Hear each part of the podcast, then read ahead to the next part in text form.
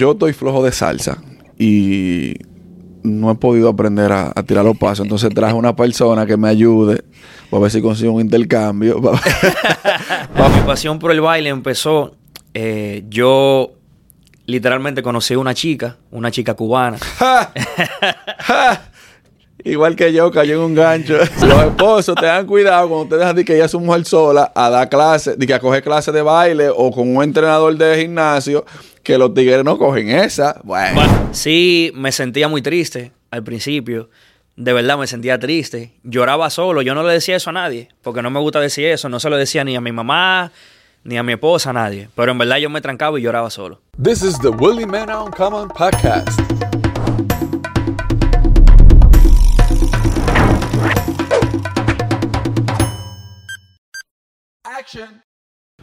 Eh, yo estoy flojo de salsa y no he podido aprender a, a tirar los pasos. Entonces traje una persona que me ayude para ver si consigo un intercambio para, poder bailar un poquito de salsa. Bienvenido, loco. Eh, mi hermano, muchas gracias por, por la invitación. De verdad es un placer poder compartir varias palabras contigo. No, no, yo tenía mucho tiempo detrás de ti, como te dije, por el hecho de que yo no había hecho el acercamiento como debía, pero sí hace tiempo como que yo estaba por, por invitarte y por decirte, ven, vamos, dale para acá, vamos a hablar un poquito de tu, de tu modo de negocio, cómo empezó y de tu historia y todo tu vaina. Sí.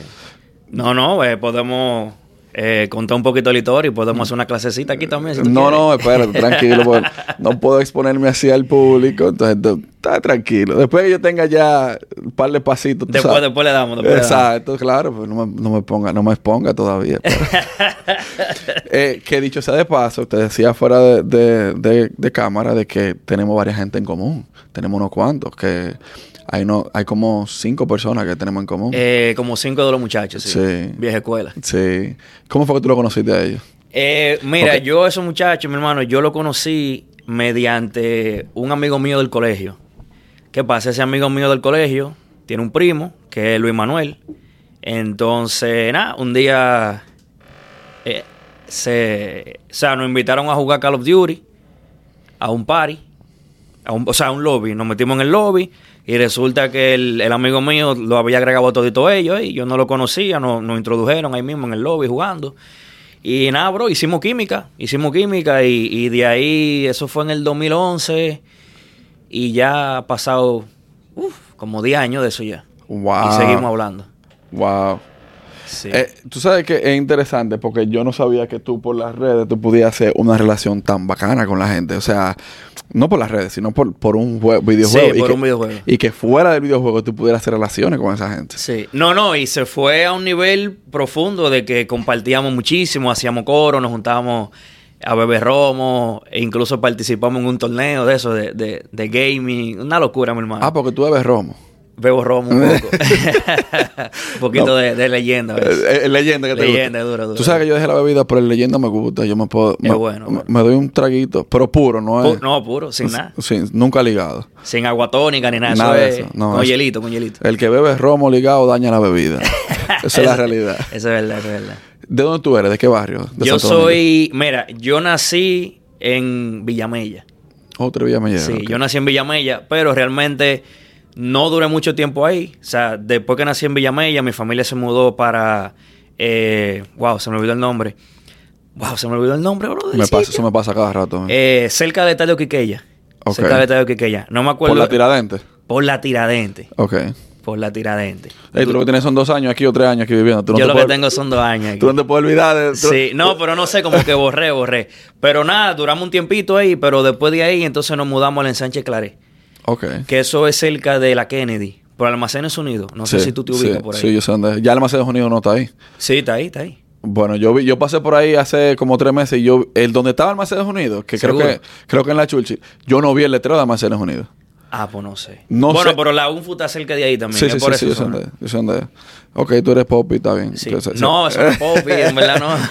¿Va a decir que no? no, en verdad no, en verdad. ¿Y qué parte de Villamaya tú eres? Bro, te soy sincero, yo no tú me no acuerdo. sabes. Tú eres muy niño. Estaba demasiado niño, de mesa, literal. Sí. De mesa. ¿Y de dónde surge tu pasión por el baile? Porque el, Eh. el tigre, la real es, hay que decir, el tigre tiene un buen porte para bailar. es la real. Gracias, gracias. Bro, mira, ¿qué te digo? Eh, ¿Tú quieres la historia larga o la historia corta? La, la que tú quieras. Ok. Como tú te sientas vamos a tratar de hacer una entre dos. Ok. Mira, mi pasión por el baile empezó. eh, yo literalmente conocí a una chica, una chica cubana. ¡Ja! ¡Ja!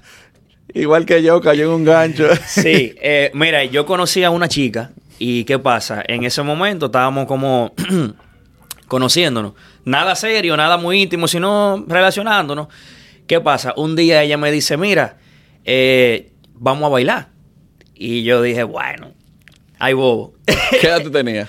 Bro, yo tenía que tener para ese tiempo, eh, no sé, como 20, 23. Ah, pues no hace tanto. No, no hace mucho, no hace mucho, 23.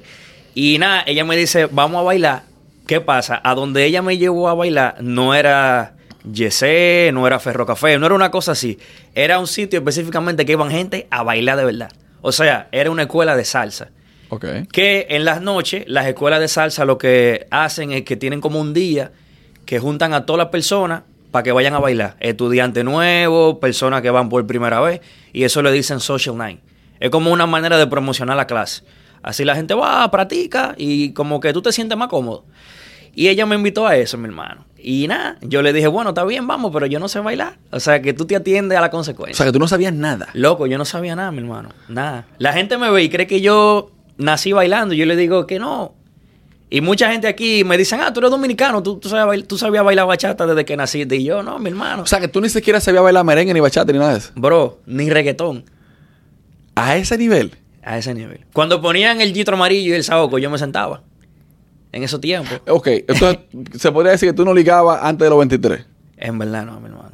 Porque dice, Bueno, podía ligar algo, por, quizá por carita bonita, pero a nivel... o, o por, o por buena personalidad. o por va- buena personalidad. Sí. Bueno, y ni siquiera tanto eso porque era tímido. Era muy tímido. O sea, el baile me, me abrió mucho horizonte que yo no conocía en mí. Wow. O sea, era muy tímido, en verdad. Sí. Pero volviendo a eso, eh, nada, voy con ella al lugar, llego, veo, veo un mundo que literalmente, bro, yo nunca me imaginé que tantas personas se juntaban a bailar, por lo menos de esa forma. Y te digo de esa forma porque es un ambiente sano, tú no ves gente explotando botellas, tú sabes, como que la gente va de verdad a bailar.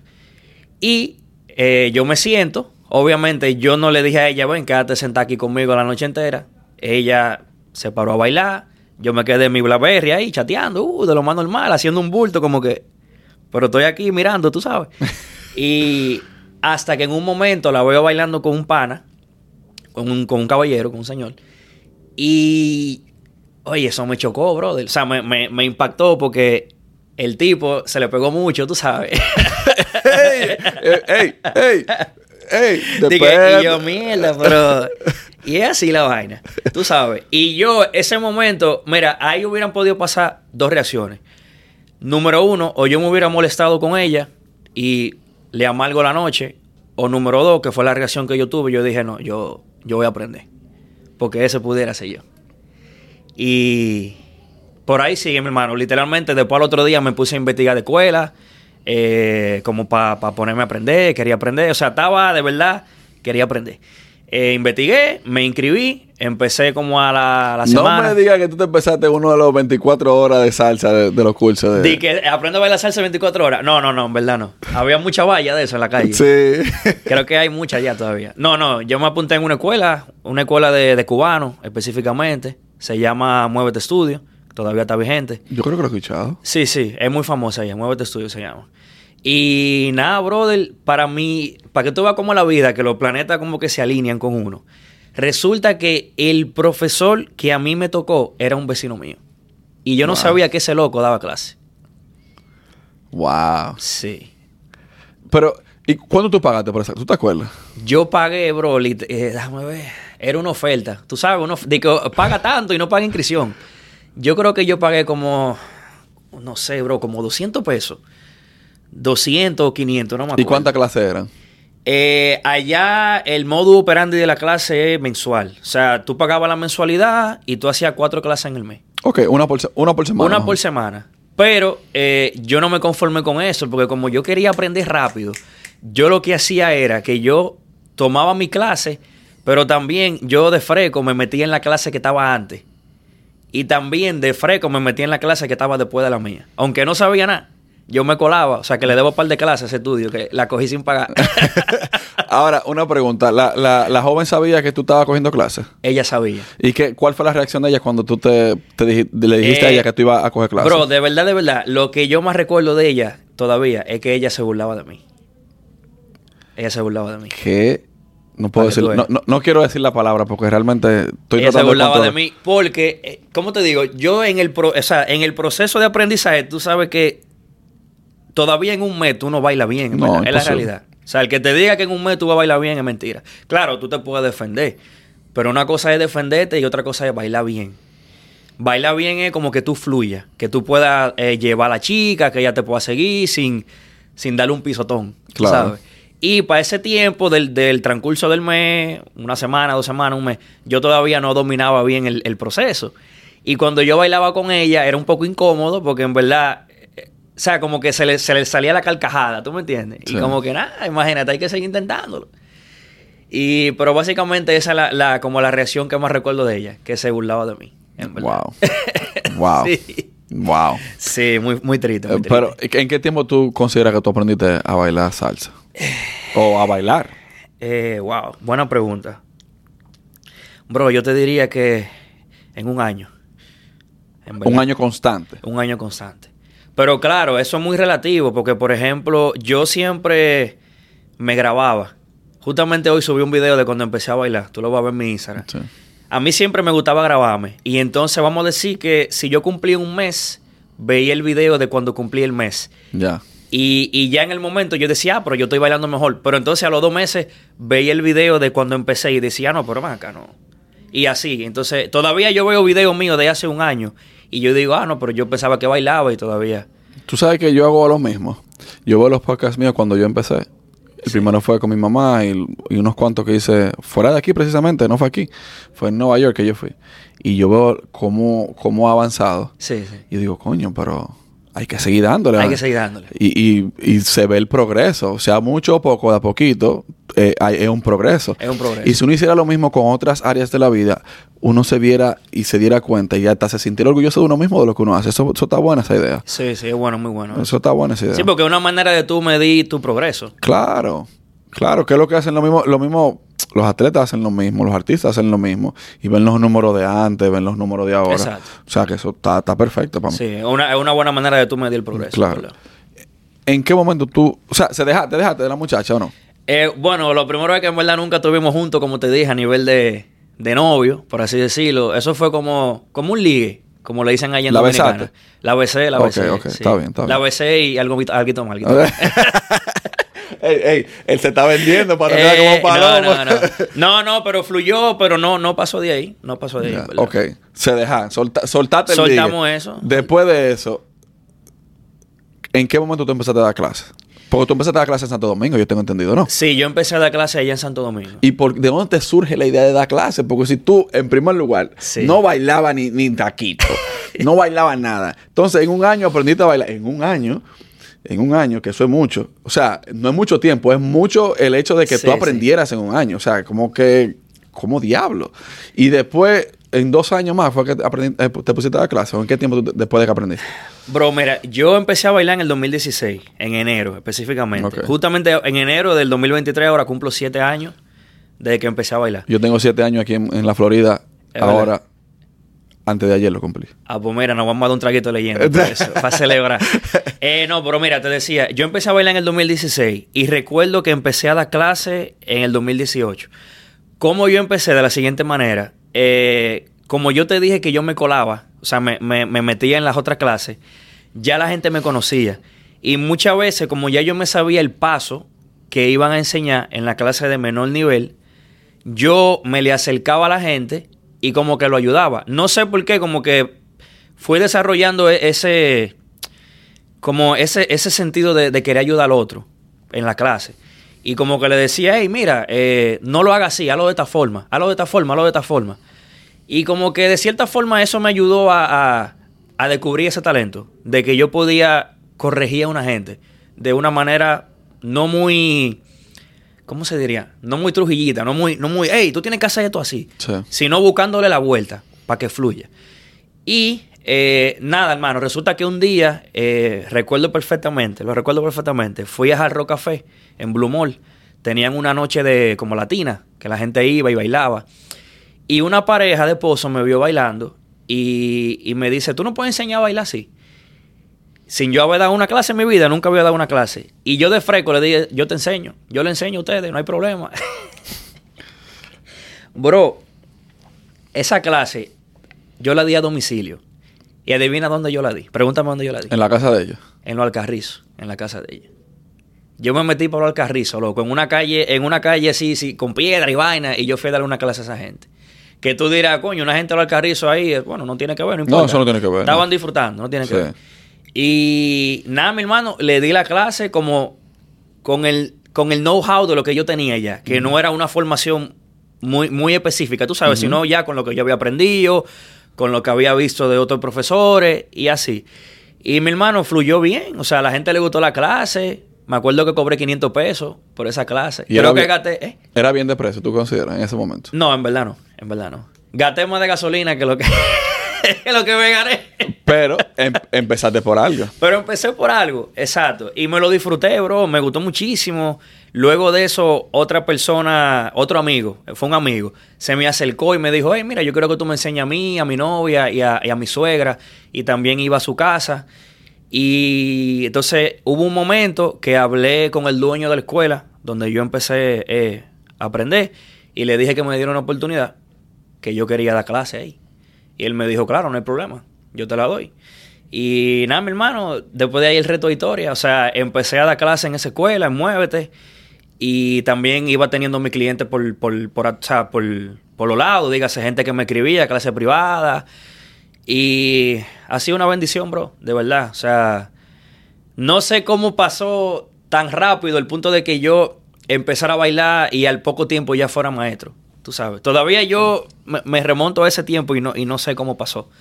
De verdad que no... no Son cosas de la vida. Son yo, cosas yo de la entiendo, vida. yo entiendo que la vida actúa de manera misteriosa. Sí. Y yo creo que tú estudiaste algo en la universidad, ¿no? Sí, yo estudié publicidad.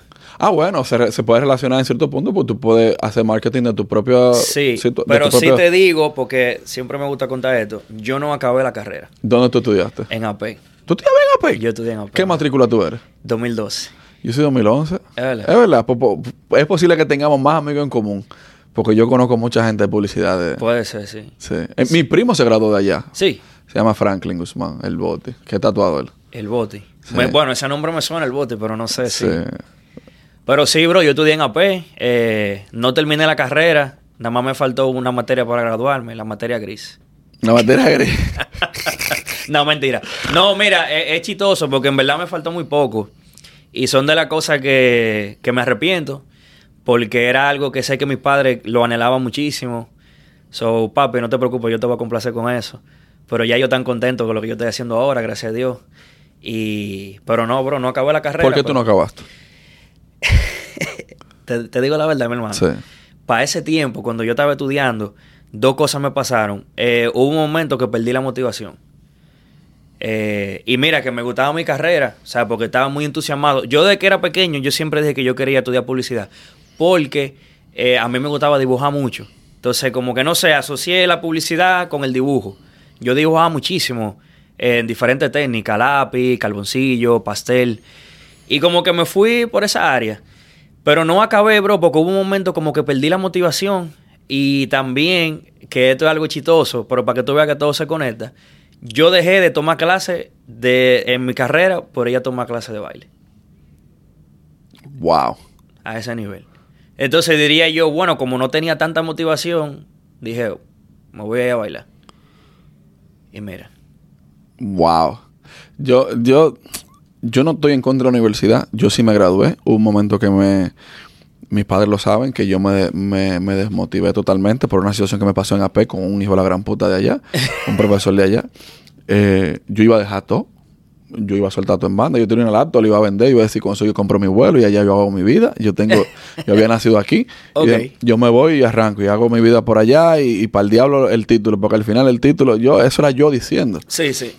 realmente la universidad sí ayuda a, a muchas cosas.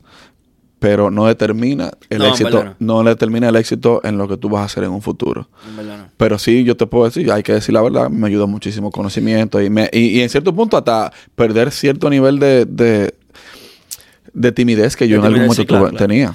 No, no, y, y, eh, o sea, yo te diría lo mismo, bro. O sea, independientemente de que yo tenga mi negocio, yo les recomiendo a todo el mundo que vaya a la universidad, viejo, porque es que es una etapa que hay que vivirla. Claro. ¿Tú me entiendes? Y también eh, la universidad, brother, te crea cierta forma de, de carácter. ¿Tú me entiendes? Porque no es lo mismo tú estar en el colegio, que literalmente el colegio, claro, algo serio también, pero es un relajo, bro, de cierta forma. Ya la universidad, eh, o sea, tú tienes que bandeártela tú mismo. Sí. O sea, tú tienes que guerreártela tú mismo. Si, si tú no haces la tarea, sabes que te va a quemar. Que no es como en el colegio, que, que te pueden pasar. O sea, y también tú te relacionas con personas. Tú no sabes a quién tú vas a conocer, viejo, en la universidad. Ahí sí De verdad. Y también, en mi caso, hay muchas cosas que yo implemento hoy en día. Porque yo tengo un negocio y yo tengo que hacer mercadeo. Y yo estudié muchas materias relacionadas a mercadeo, relacionadas a publicidad, cosas de diseño, manejo de Photoshop, Illustrator, todo eso, que son cosas que yo aprendí en la universidad. Sí. Claro, también la aprendí por fuera, haciendo cursos, eh, tú sabes, Sí, cursitos por fuera, pero la universidad, bro, es necesaria. es Yo, yo, yo sí me gradué, porque después de ese momento de desmotivación, los viejos míos me agarraron y me, me dieron, un- tú sabes, una tanda, como hacen los padres, normal. Sí, y sí. yo lo entiendo y está bien, y me gradué. Yo no quería ir a la graduación, porque yo entendía que era un pago innecesario, Innecesario. porque era demasiado dinero. Y atención a PEC, yo entiendo que está muy mal el modelo de ustedes agarrar y decirle que uno tiene que pagar cierta cantidad si uno no va a la graduación y era más que, Sí, que sí. el derecho a graduación porque me diera mi título que yo me merecía. O sea que está mal por ustedes. Pero bueno, lo que usted, ese es su negocio y está bien. Sí, sí, es un negocio muy... Está cabrón. Está cabrón, está cabrón. está Pero bueno, eh, ¿tú dejaste la universidad en qué año? ¿2018? ¿2019? Bueno, no, de verdad, mi hermano, no, no Está te- bien, la dejaste. No me acuerdo bien, pero la dejé. Pero fue para ese tiempo paralelo con lo de la clase. Fue antes de la pandemia. Su- uh, claro, claro. Sí. Fue antes de la pandemia. ¿Y en qué momento tú decidiste venir para acá? Mira, yo decidí venir para acá en el 2020. ¿Qué pasa? Eh, vamos a dar un poquito más para atrás el tema del baile. Yo empecé dando clases en esa escuela. ¿Qué pasa? Llegó un punto que yo me quería independizar ya. Por ciertos, eh, varios factores. Tuve varios problemitas en la escuela, pero también quería tomar mi rumbo. ¿Qué pasa? Eh, en el 2020 decido independizarme y decido abrir mi escuela. Eh, y nada, abro la escuela, o sea, una locura, no, no, no esperaba el éxito que, que- que tuve en ese momento. Abrí en enero. ¿Cómo se llamaba tu escuela? Randy Santos Dance Studio, así mismo. Como siempre. Como siempre, exacto. Abro en enero del 2020. ¿Qué pasa? Pasa, eh, o sea, fluye enero, febrero, mitad de marzo, que ahí que empieza la pandemia. Antes de la pandemia me estaba yendo súper bien, o sea, tenía muchos clientes, o sea, estaba, estaba en mi peak, como dice Bad Bunny, Sí. me estaba yendo genial, de verdad. De uno, un, un muy buen momento de mi vida. ¿Tú, tú pudieras decir cuándo tú facturabas en aquel momento, allá en República Dominicana? Bro, mira, de verdad, de verdad, en enero, el primer monto de, de, o sea, de, de- en la cuenta que yo generé en total fueron 100 mil y pico pesos. Que eso no lo genera todo el mundo. Y para una gente a esa edad, no genera ese dinero. No. Y a eso, o sea, y te hago la comparación, que no, no sé si me voy a ir muy profundo No, hablando está de bien, eso. está bien. Yo tenía un trabajo. Cuando yo empecé a dar clase, paralelo, yo tenía un trabajo. Yo trabajaba en Bulgari, una joyería. No sé si tú conoces esa marca. Bulgari ¿Tú la- sí. Sí, que estaba en Blue Mall. Muy- Bulgari no es la misma marca de, de perfume. Sí, la marca de perfume. Sí. Mucha gente la conoce por perfume, pero realmente Bulgari es una marca de relojes también. Sí, de también. joyería, de Sí. joyería, joyería fina, de oro, platino, de todo. Y yo tenía ese trabajo. No era que lo amaba, pero era lo que, lo que tenía en el momento, tú sabes. Y yo me ganaba, bro, 20 mil pesos en ese trabajo. Que tú dirás, coño, 20 mil pesos es una, es, una, una porquería. En verdad no da para nada. Ganaba 20 mil pesos más comisión. Y eh, por eso hago la comparación con el monto del dinero, porque cuando yo veo de 20 a 100 mil, es mucha la diferencia, bro. Y manejando mi tiempo, o sea, para la edad que yo tenía en ese momento, muy poca gente de mi círculo, por así decirlo, se ganaban ese dinero. Sí. Incluso hoy en día creo que son poca la gente que se pueden ganar ese dinero ahí haciendo eso. Pero eso era lo que ganaba. Me perdí de la otra pregunta, ¿cómo era? No, no, no. Lo que estábamos hablando era de eso mismo, que cuando tú decides venir pa- para acá, para Estados Unidos, que Ah, por qué. ok, perdón, volviendo a eso, sí, nada, abro la escuela, entonces llega marzo, Tú sabes que en marzo fue que llegó el tema de la pandemia. Cerró todo. Cerró todo. A mí me afectó muchísimo porque, acuérdate que el negocio mío, eh, hay que dar la mano. O sea, hay que, hay que tocarse. Y el tema del COVID en el momento era que tú tenías que mantener distancia, que, que tú no puedes respirar a una gente cerca. Toda la mierda que se inventaron. Toda la mierda que se inventaron. Y nada, bro. eh, yo me acuerdo que traté en ese momento de, de, de poner hand sanitizer en la escuela, manita limpia, como uno le dice allá, para que la gente fuera a la clase igual, usara su mascarilla, pero no hubo forma, porque acuérdate que había el toque de queda, que había que cerrar. Y nada, bro, en ese momento, desde marzo, yo cerré. O sea, intenté el tema de clases virtuales. No, no era lo mío. O sea, no, no era lo mío. ¿No te, pasó, ¿No te pasó por la mente hacer un canal de YouTube? Eh, si tú supieras que sí, pero no. O sea, sí, pero como que no le puse la gana suficiente. En verdad, no sé por qué no, no. Es que requiere mucho trabajo. Requiere mucho trabajo. Sí. Sí. Entonces, nada, mi hermano, pasó marzo, marzo, abril, mayo, junio, mitad de julio. Ya en ese tiempo yo no estaba generando dinero, en verdad. En ese tiempo yo también vivía con mi esposa, vivíamos juntos. Ella también ya había perdido su trabajo. Y entonces estábamos en una situación como que ella, coño, ¿qué es lo que vamos a hacer?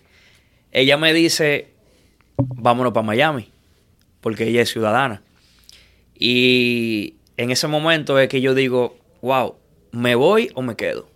Yo no quería venir para acá, bro, en verdad. Honestamente, eh, tú se lo preguntas a ella, ella te va a decir lo mismo. Ella me arrastró para acá. Yo no quería venir. Porque para mí fue muy difícil, eh, con la edad que yo tenía, de prenderme de mi proyecto. Y lo digo porque me estaba yendo bien. ¿Tú me entiendes? Es muy difícil tú irte de un país. No, de perdón. tu país. Es muy difícil irte, irte de tu país cuando te está yendo bien. Si te está yendo mal y tú no tienes nada que perder, tú te vas. Es como una gente que tenga un trabajo, eh, por así decirlo, mediocre y no tenga un hijo o algo, no tenga nada que perder. Si se le presenta una oportunidad de irse, tú no lo piensas tanto. Pero en mi caso, yo tenía fe, yo tenía la fe y la esperanza de que el COVID iba a durar un mes o dos y yo iba a empezar mi proyecto de nuevo. Y eso me, me- se me quedó en la cabeza. Yo no me quiero ir, yo quiero hacer mi proyecto. Yo quiero hacer mi proyecto. Yo sé que el COVID va a pasar. Pero también hay que comer. Y nada, mi hermano. Entonces ahí decido venir para acá con ella. Eso fue en el 2020, en julio. Yo vine en un- específicamente el 20 de julio, si no me equivoco. Vamos a hacer un paréntesis, porque hablamos de una chica al principio, pero no hablamos de tu esposa. ¿En qué momento tú conociste a tu esposa? No me digas que tú le hiciste como la salsa, ¿Cómo así? que la conociste bailando. Eh, la conocí dándole clase. Coño, tengan cuidado a que los esposos, no por él, porque él está casado y él parece un, parece un hombre serio. Los esposos, los esposos tengan cuidado cuando ustedes dejan de que ella es su mujer sola a dar clases, de que a coger clases de baile o con un entrenador de gimnasio, que los tigres no cogen esa. Bueno, Bueno, cu- cuidado con los entrenadores de... No, cuidado con los entrenadores de gimnasio y con los masajistas. Con eso... si su mujer se va a dar un masaje, que sea con una mujer. Y si va a ser con un hombre, es porque es un masaje en pareja. Nada más sí. ¿Tú, no, tú no has visto unos tigres que hay allá ahora que dan de que masaje, masaje erótico. No me hable de eso. no me hable de eso. Mi mujer no va a ver con eso. Está fuerte, está fuerte, ahí está fuerte. eso. Eso van con happy ending, así no. Está triste, está triste. ¿Cómo tú la conociste entonces a ella? Eh, bro, yo la conocí a ella dando clase. Ella fue un día con, eh, por, una, por una amiga que yo le había dado clase a ella ya incluso. Y nada, ella fue, tú sabes, no fue amor la primera vista, fue primero un par de clases, conociéndonos y eso. Pero cuando tú la viste, no dijiste, coño. Eh, sí, sí. Eh. Dije que lo que Dame mi luz. Dame mi luz, dame mi luz. Pero sí, entonces, nada, bro, eso fluyó y Está bien, ya no hay que seguir hablando de eso. Es para que, para que quede en, en el podcast y la gente sepa. Sí, pues. sí. Porque yo sé que eso es tu vida privada. Y eso Sí, no es- Pero nada, el punto es que ella me, me dijo eso, oye, vámonos, vámonos para Miami, vamos a empezar de cero, porque en verdad, como te digo, como se veía el panorama allá, bro, se veía difícil. ¿Tú me entiendes? Y el programa ese para ti no me tocaba a mí, entonces... ¿No te tocaba? no ¿Por me qué? tocaba, loco, no me dieron ni un peso. Entonces, nada, mi hermano, eso era base de ahorro, lo que uno tenía ahí. Me acuerdo también, eh, hacerte esta historia rapidita. Hubo una vez que en Twitter yo me fui viral con un post, porque yo hice un post que yo daba clase a domicilio y yo me monté en un motor y hice, hice una foto como que clase a domicilio. Y como que es como que yo te llevaba, es, es- es La como si yo fuera pedido ya de Delivery RD, pero yo te llevaba la clase de salsa en el, en el baúlcito atrás. Sí. Y yo trataba, estaba tratando de hacer eso, bro, como buscándole, buscándole la vuelta. ¿Tú me entiendes? Pero al final no era suficiente, no era suficiente. Y ahí fue que decidimos venir para acá. ¿Te, te arrepientes de haber venido? No me arrepiento, en verdad. Para que tú veas cómo la vida no me arrepiento. Sí, me sentía muy triste al principio. De verdad me sentía triste. Lloraba solo. Yo no le decía eso a nadie. Porque no me gusta decir eso. No se lo decía ni a mi mamá, ni a mi esposa, a nadie. Pero en verdad yo me trancaba y lloraba solo. Y me amargaba mucho en el sentido de que pensaba en eso, de específicamente en lo del proyecto. Porque era como un niño para mí. ¿Tú me entiendes? Sí. Y como que sentí que por primera vez en mi vida yo encontré mi propósito. Mi propósito que era ayudar a la persona mediante el baile. Pero no me arrepiento, bro, en verdad. No ¿En qué momento tú dejaste de llorar?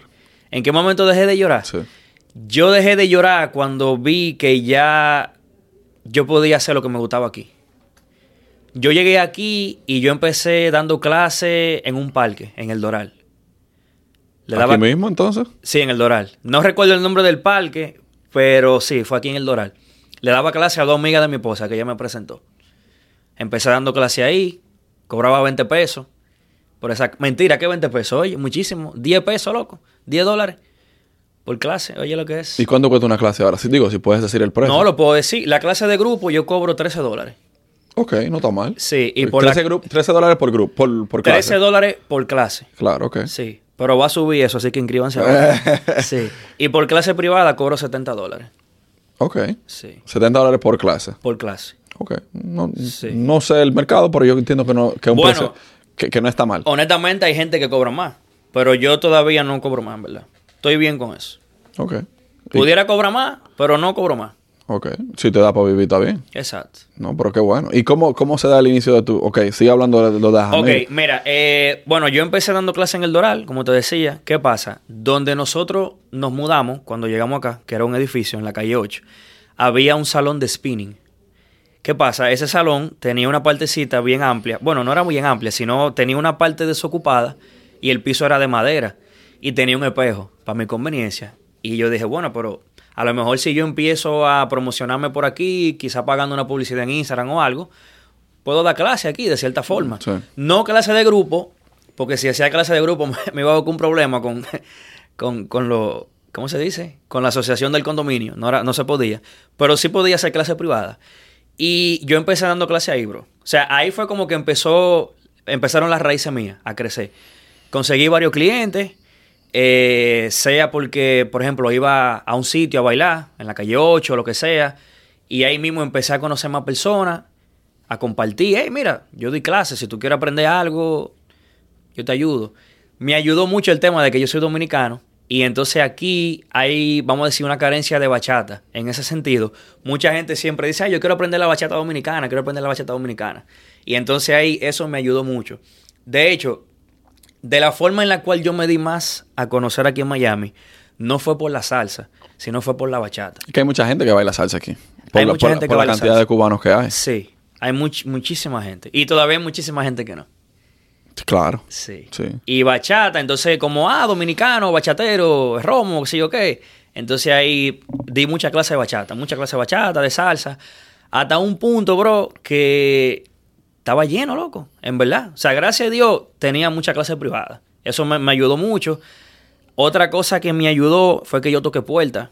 Toqué puerta, hablé con varios directores de escuela de aquí. Eh, un director de una escuela de la, de la escuela más vieja de aquí de Miami, que se llama René, que le, le doy muchísimas gracias. Él me dio la oportunidad de dar clases en su estudio. Empecé dando clases grupales de bachata. Eh, también di clase en otra escuela de una, una compañera que es dominicana, que se llama Fina también.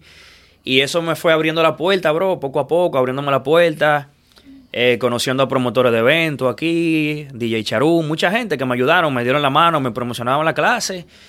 Y, y nada, bro, hasta que llegó el momento de, de poner mi estudio. Gracias a Dios. Y lo hice específicamente en el 2021. O sea, ya tú tienes casi dos años con tu estudio. Sí. Wow.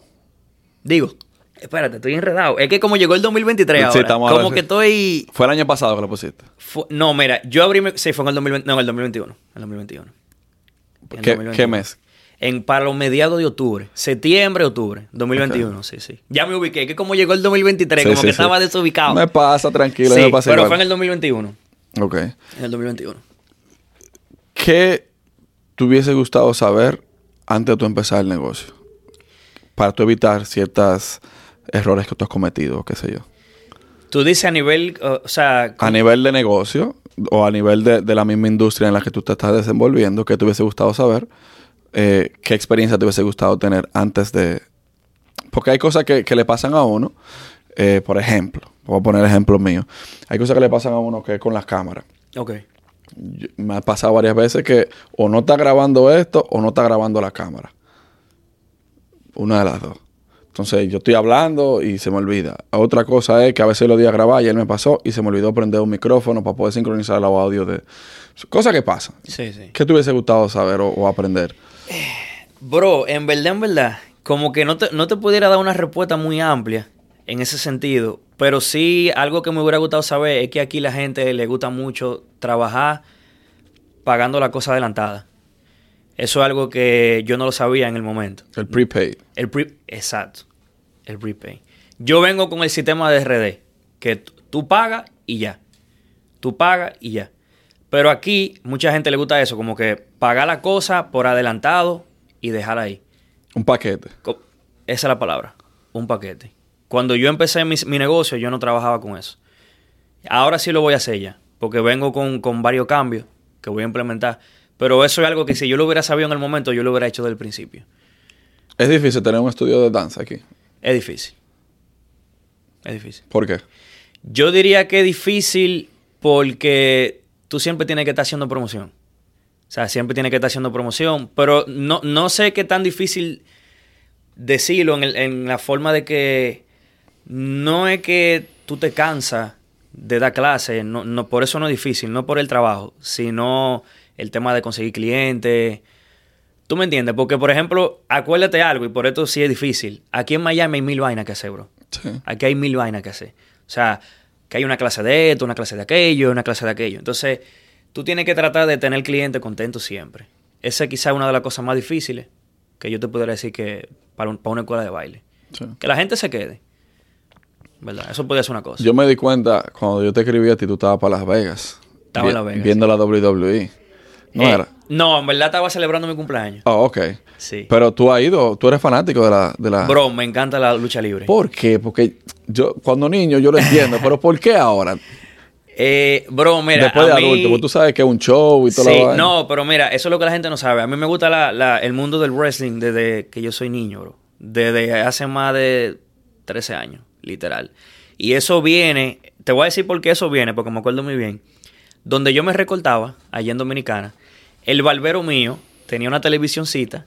Yo iba todos los domingos a recortarme. Bueno, no todos los domingos, iba cuando iba mi papá. Semanal. Como, como semanal, exacto. Y al pana le gustaba la lucha. Y cuando en ese tiempo la lucha la pasaban por, por antena Antena latina. Latina. Por antena, yo, ahí era que yo la veía. por antena latina, bro. Entonces siempre era como a las 12 o a la 1. Ujú. Y en lo que él me recortaba, yo lo miraba, ¿tú me entiendes? Y como que de ahí, no sé, como que eso se me quedó en la cabeza. Y yo empecé a verla yo en mi casa. Entonces después llega la época de YouTube y todo eso. Y yo empezaba a buscar videos, después a mirarla online. Y bro, no sé, esa- oye, eso me encanta, bro. A mí me encanta ver eso. Yo sé que obviamente eso no es real 100%, como mucha gente sabe. Como una película, tú sabes Un que show. tú sabes que es un show, es entertainment, pero tú te lo disfrutas. Y, y nada, bro, me Yo- encanta. Yo era, yo era loco con la lucha. A mí me encanta. Mi, mi luchador favorito de todo el tiempo fue... en- estaba entre Stone Cold Goldberg y, y La Roca. Ah, de los tres mejores. Esos eran los tres, mis tres favoritos. El de los tres mejores. Pero cuando yo me di cuenta que realmente eso era un show y una película una vaina, yo como que me quité. Incluso estoy a un punto tal que le he perdido el amor a los deportes. sí. En cierto punto. Yo, soy, yo era full fanático de los Lakers, full fanático de las Águilas, full fanático de, de- del Balsa, de los Yankees. Ya como que le he perdido el amor a todo eso. Yo tenía, un, yo tenía un tiempo como que veía básquetbol también y, y, y, pelota, pero también como que ya no. Yo le perdí el amor. No es que no lo vea, o sea, no que no lo siga y no que no busque información, pero ya como que no era como antes. Antes yo me ponía a leer todos los foros, toda la información, todos los news que salían, ya yo no. Yo, yo era loco con el Licey antes viendo los juegos, pero ya como que no. No, tú te fuiste.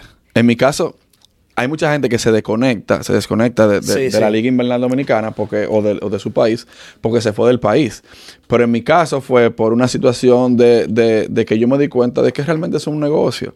Y aunque ellos no ganen la corona, ellos están ganando. Y a ellos lo que les interesa es que su número esté en verde y no en rojo. Bueno, sí. De, ese punto que yo lo veo. Me, me desencanté. Realmente. E igual que tú, tú tienes tu negocio. Si, tú, si tu negocio no está produciendo, tú tienes que buscar la vuelta. Hay que buscar la vuelta. Entonces es lo mismo. Es lo mismo, en verdad, sí. Pero nada, al final del día son cosas para uno entretenerse. Claro, o sea, claro. Hay que verlo así. Yo lo que yo lo que estoy viendo mucho ahora es mucho YouTube de finanzas y vaina. claro, porque este año ya uno tiene que organizarse. hay que organizarse, hay que organizarse. ¿Tú te ves viviendo en, República Dominicana en un futuro? Diablo, bueno, esa pregunta está profunda, mi hermano. Eh, bro, en verdad, yo he aprendido que uno, uno nunca puede decir nunca. Eso es así. Tú sabes, porque la vida da mucha vuelta. Si tú me preguntas hace dos años si yo me iba a imaginar viviendo en Miami, yo te diría que no. Y mira dónde estoy ahora. Eh, obviamente no es lo que quiero ahora mismo. No, no está en mis planes. Realmente no está en mis planes. Eh, pero no sé, bro. ¿Pero te gustaría? Si me gustaría, ahora mismo te diría que no. Ok. En un futuro, dependiendo de lo que pase aquí, puede ser.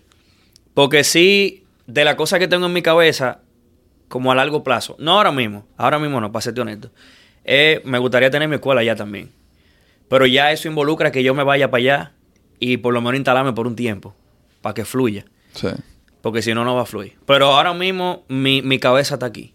Y lo, mi proyecto yo lo estoy levantando acá. No, y tu mujer está aquí también. Y mi mujer está aquí también, exacto. O sea, que... no, no, eso no está en mi cabeza de que de irme para redes. Y la vaina está de, está de pinga ya, bro. Está difícil, en verdad. Vamos, vamos a ser honestos, está difícil en todos lados. Sí. no, aquí también. Está difícil en todos lados, para que la gente no piense, ah, no, pues hay, pues hay mucha gente haciendo la vuelta de México. y, la, vaina está cabrona por México. En verdad. Ayer me estaba diciendo un cubano que, que, él vino con unos cuantos dominicanos y que pagaron 25 mil o 26 mil dólares para venir para acá. ¿Tú te has visto con esa cantidad de dinero tuyo, tuyo? 26 mil, coño, mucho cuarto eso. ¿Tú no crees? ¿Qué tú, ¿Qué tú no haces con eso en República Dominicana? Uf, pues tú, eres, tú eres un bichini, loco, ya con, 26 mil. Si a ti te ponen en el medio de la pandemia 26 mil dólares en los bolsillos, 26 mil dólares en el medio ahí. Ta. ¿Verdad? Tú puedes o irte por México para venir para acá con esos 26 mil dólares que tú tienes que pagar en un futuro o abrir tu escuela con esos 26 mil dólares y quedarte en República Dominicana. En medio de la pandemia, ¿qué tú haces? Eh, wow. Bueno, en verdad, yo, creo que yo hubiera abierto la escuela ya, en verdad. No, no sé si los cojones míos me den para irme por México. Hermano mío, que hay mucha gente que se han hecho virales porque quieren que lo devuelvan. Sí. Hay un pana que se hizo viral porque hay un frío del diablo ahí en la frontera y no lo están dejando ni cruzar para acá. por, mi madre. Es la, real. La vuelta a México. y tú sabes que es lo más triste del caso. Ajá. Que a los dominicanos no se pueden acoger a las visas que está dando el gobierno eh, estadounidense. Nada más se la está dando a eh, haitianos, venezolanos y cubanos porque, realmente los venezolanos tienen asilo y todo eso. Claro, ellos realmente están en una situación difícil. Sí, sí. Pero en República Dominicana hay comida todavía. Hay comida. Están las necesidades básicas. Bro, bueno, eh, esa es otra cosa también. Por ejemplo, es verdad lo que tú dices y tú me corregiste. Yo te dije la cosa está de, está de pinga, está difícil. Pero la realidad es, bro, que si tú comparas el país de nosotros con Venezuela o Cuba ahora mismo, es como tú dices, tú, tú vas al supermercado y vas a ver agua siempre, loco, y huevo. Gracias a Dios. O sea, yo nunca he visto una carencia de huevo en mi país. O de papel de baño. Nada más cuando estaba el COVID. Que todo el mundo se llevó del papel de baño. Es la que tenía miedo. Pero, en verdad, bro, o sea, es difícil vivir en el sentido quizás económico. Pero la realidad es que al final del día, todo el mundo hace. Eh, o sea, tú haces tu estilo de vida en base a lo que tú ganas. ¿Tú me entiendes? Claro, que ahí es que viene el problema. Muchas veces uno es conformista. Y la idea es salir de esa burbuja. Pero si tú no, si tú no te arriesgas y no sales, nunca vas a ver. ¿Qué yo extraño de Dominicana? O sea, hablando de eso, extraño mucho, o sea, no sé, bro, el estilo de vida es más chilling allá, tú sabes. Mucho más. Aquí la vida va muy rápido, bro. Y eso, que tú estés en Miami, si te vas para Nueva York, tú no lo aguantas, muchacho. Eso me han dicho, eso me han dicho. Chach. ¿verdad? Pero allá se siente más ese sentido de pertenencia, bro. De verdad que sí. Y mira, yo te confieso algo. Yo desde que estoy acá en Miami, yo siempre he tratado de, de mantener mis raíces. O sea, y, y de verdad, bro, no hay una persona que le duela más su país que un extranjero que se va. Porque uno sabe el valor del país de Porque nosotros. uno sabe el, el valor. Yo te voy a decir una vaina. En mi caso, yo nací en, Estados Unidos. Yo nací en Nueva York. Pero yo nunca quise venir a vivir para acá. Yo decidí venir a vivir para acá por lo que te conté ahorita de la de universidad. la universidad. Y realmente yo no me arrepiento para nada porque he aprendido muchísimo. Pero quién sabe dónde estuviera yo allá. Exacto. Nadie sabe. ¿Tú me entiendes? Entonces, yo en algún futuro, en un futuro yo me veo viviendo allá, de alguna manera u otra. Y Claro, no, mira, yo te diría, bro, que la, la- una de las metas en la vida debería ser, por lo menos de nosotros, generar el, el suficiente, el, el suficiente ingreso de tu poder vivir allá. ya. Eso, Eso. eso es, Eso. porque no es otra cosa, Sí. es. De tú vivir cómodo. Y si tú quieres venir a vivir para acá, o sea, vivir mitad y mitad, como hace mucho, mucha Exacto. gente allá, de aquí en el norte que diga, que vienen de, de- del norte, del frío, se pasan el calor aquí. O sea, cuando está en invierno, vienen para acá, que no está muy frío, y después vuelven para allá. Tú puedes hacer lo mismo. Sí. No, aquí, aquí viene mucho, mucha gente a retirarse. Por eso mismo a la Florida, porque es que es un país que el clima, claro, hace calor, pero es un clima bueno, loco. Sí. O sea, a diferencia de New York, ese frío tal vez Tú estás volviendo loco. a palía nieve, y vaina. No, hombre, no, no me hables de eso. Todo palía nieve ya. ¿no? Nunca. No. Yo viví para allá y donde vivía eran en edificios y cuando es, cuando es edificio le corresponde al, a los managers del edificio resolver esa vaina o si no a la ciudad.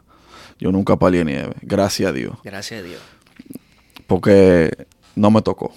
Pero si me hubiese tocado, iba a tener que darle. Y, y no, y ahora yo veo también, no, no sé si es porque la cosa se hace más viral y más rápido, pero siempre Claro. veo todos los días que, que un atraco en el Bronx, que, un- que un robo en el Bronx. bueno, Y es, y es que está pasando algo ya. Sí, sí, Aquí no realmente- se ve eso así. eh, no, porque las leyes de cada estado es diferente. Entonces, allá están permitiendo esas cosas, de alguna manera u otra. Es, ¿Cómo es política. Yo tengo un, un familiar que es eh, policía y él me dijo, tiene como 20 años, 20 y pico, siendo policía. Y me dijo, lo que yo estoy viendo ahora yo nunca lo había visto.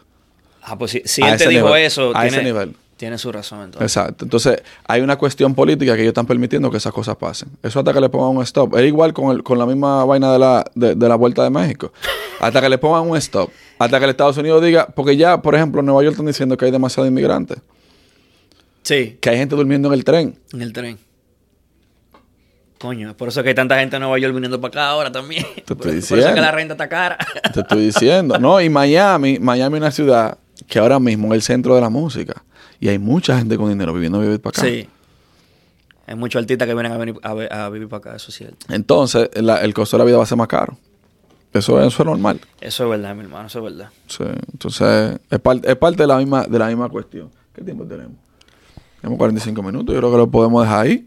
Eh, hermano mío, a mí para mí fue un placer conversar contigo. Yo considero que tú eres una persona que, que muchos debieran tener de ejemplo por, por el hecho de que tú seguiste tu sueño. Eh, muy curiosa la forma en como tú aprendiste a bailar salsa y después de eso hiciste un negocio. Sí, o bailar, sí. no solo salsa, pero bailar. Sí. Eh, y yo creo que, que tu historia sirve de, de ejemplo para mucha gente. Y, y para que la gente vea de que, claro, le está yendo bien ahora, pero hubo su momento que él la pasó difícil. Sí, sí. Eh, no, mi hermano, gracias a ti, de verdad, por, por la invitación. Eh, entiendo que esta es una buena, una buena oportunidad para que la gente conozca un poco de mí. Claro. Y, y nada, bro, sé un ejemplo para la gente que tienen un proyecto en mente, tú sabes, que no desistan, que persistan. Y que la gente tiene que entender que esto es un proceso, bro. O sea, tú puedes empezar algo ahora y no significa que a- al año tú vas a ver fruto. O sea, Fácil. para mí, yo tengo el tiempo que tengo y yo no he visto los frutos que yo quiero ver. Ahora, que, que yo sí sé que lo voy a ver, yo lo voy a ver. Claro. Que quizá no sea mañana, pero vienen ahí. Pero no rendirse. mi Yo hermano. tengo dos años y no he visto un fruto todavía. O sea que eso no, y, y, y no, y no me, y, no he, y no me he desmayado todavía. Y no te desmayado. sigo dándole. Esa es la idea, esa es la Sí. idea. O sea y que- nada, eh, vamos a invitar a toda la gente de aquí para que vaya a tomar clase. Ah, ah, algo, antes que se me olvide, yo, a mí se me ocurrió una idea, a ver si te interesa, si tú quieres. Oh, claro, hermano. En Naples tú pudieras hacer un- un- una vainita. Un Tallercito. día. Un, sí, un taller, una vainita. Vamos, vamos a hablarnos de eso. ¿Qué tú dices? Vamos a hacerlo. Yo no, yo fui una vez a Naples, en verdad, no, no conozco mucho de eso ahí. No, pudiéramos investigar algo. Vamos a hacer algo, sí. Sí. Para enseñarle a esos gringos. Allá no hay cubanos, me imagino. Sí, Sí, hay de todo. Hay de todo. Hay cubanos, mexicanos, dominicanos. Ok. Sí, hay de todo. Igual que aquí, lo que hay que es menos. Hay venezolanos. Pero hay de todo. Ah, no, no, se puede Hay haitianos también, hay de todo. La vuelta en Naples, la. No, pues, no, pero se puede hacer algo, se puede hacer algo. Vamos a hacer algo. Claro. Pues nada, eh, después le dejaremos saber. Hablamos después. Thank you for listening to my podcast. Follow me on YouTube, Facebook, Apple Podcasts, Google Podcasts, Spotify, Facebook, Instagram, TikTok as Willie Mena G. Willie Mena Uncommon. Thank you so much.